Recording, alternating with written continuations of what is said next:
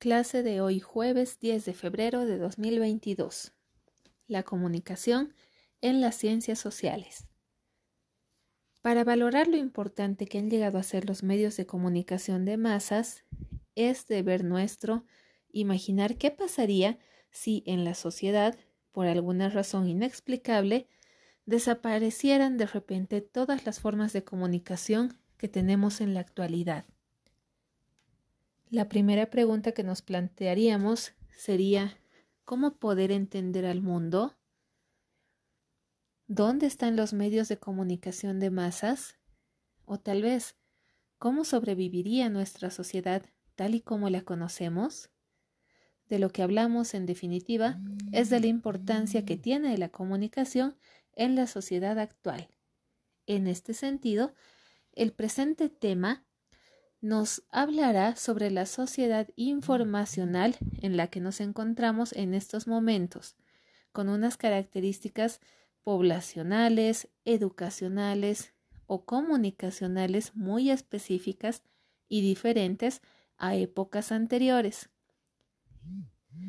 En este sentido, vamos a explorar un poquito más las diferencias y sobre todo el paso de una sociedad tradicional a una sociedad industrial y a la actualmente conocida como sociedad informacional.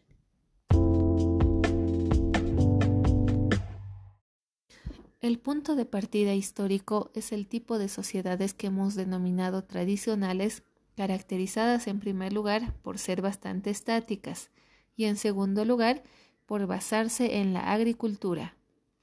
El cambio importante que se produce en el siglo XVIII fue fundamentalmente económico, pasándose a una economía asentada en la manufactura y en la industria.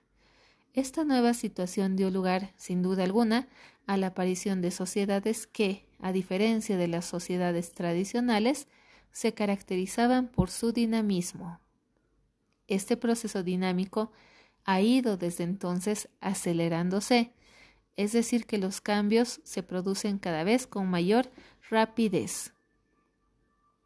En este sentido, y teniendo como referencia un proceso de revolución y una verdadera revolución industrial que ha cambiado las formas de vida de la sociedad, es importante reiterar que podemos entenderlo eh, desde una división en tres líneas. La primera comenzaría alrededor del siglo XVIII con la revolución industrial. La segunda revolución supone la aparición de algunos signos de madurez institucional en el nuevo tipo de sociedad y que ya queda patente a principios del siglo XX. La tercera viene a significar el cambio reciente que estamos dando hacia una sociedad post-industrial o postmoderna, que denominaremos de acá en adelante Sociedad Informacional del siglo XXI.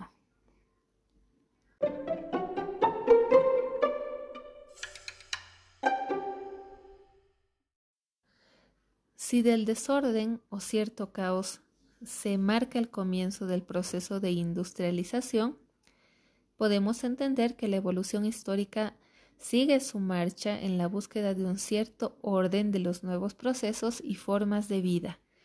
El paso para conseguir un orden industrial es lo que se ha denominado Segunda Revolución Industrial o Revolución Científico-Técnica, consistente en una etapa de aceleración del proceso inicial que se distingue por un aumento intensivo de la producción industrial.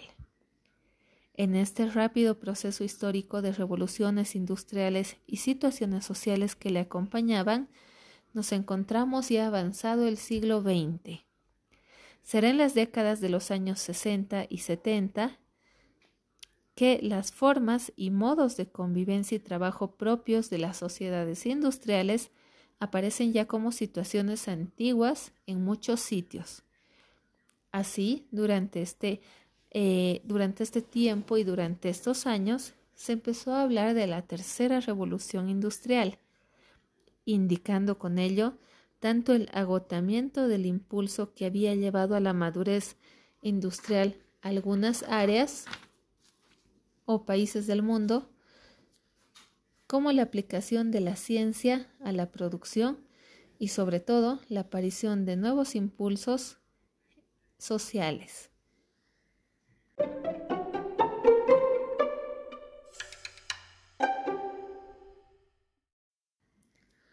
Una vez analizada la evolución de la sociedad con el paso de una sociedad tradicional a la sociedad informacional con la que nos encontramos, se puede sostener que aun siendo la comunicación una de las claves de la vida en sociedad y de la existencia humana, su estudio con pretensiones científicas es algo moderno. Se puede decir también que la aparición de una sociología especial centrada en la comunicación es algo muy reciente su elaboración sistemática está ocurriendo en la actualidad. Sin embargo, no han faltado en las ciencias sociales desde sus inicios autores como Cooley o Mead, centrados en la investigación de algunos de los problemas de la comunicación humana, incluso dando lugar a escuelas específicas como el interaccionismo simbólico. Posiblemente ha sido la aparición y extensión de la comunicación social de los medios de comunicación de masas o de los medios industriales de comunicación, como se les quiera llamar, y su creciente importancia, lo que ha hecho de detonante para que, desde distintas disciplinas, se abordara cada vez más el tema de la comunicación.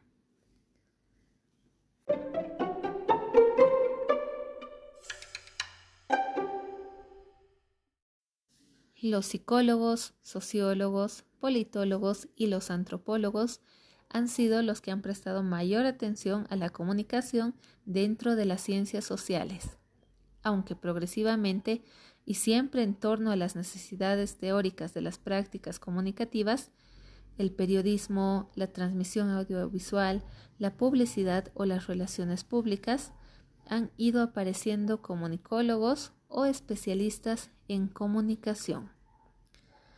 En cualquier caso, es necesario insistir en que los medios de comunicación social han sido el elemento esencial en la promoción del estudio de la comunicación. La existencia de los medios de comunicación de masas es una característica indudable de la sociedad moderna.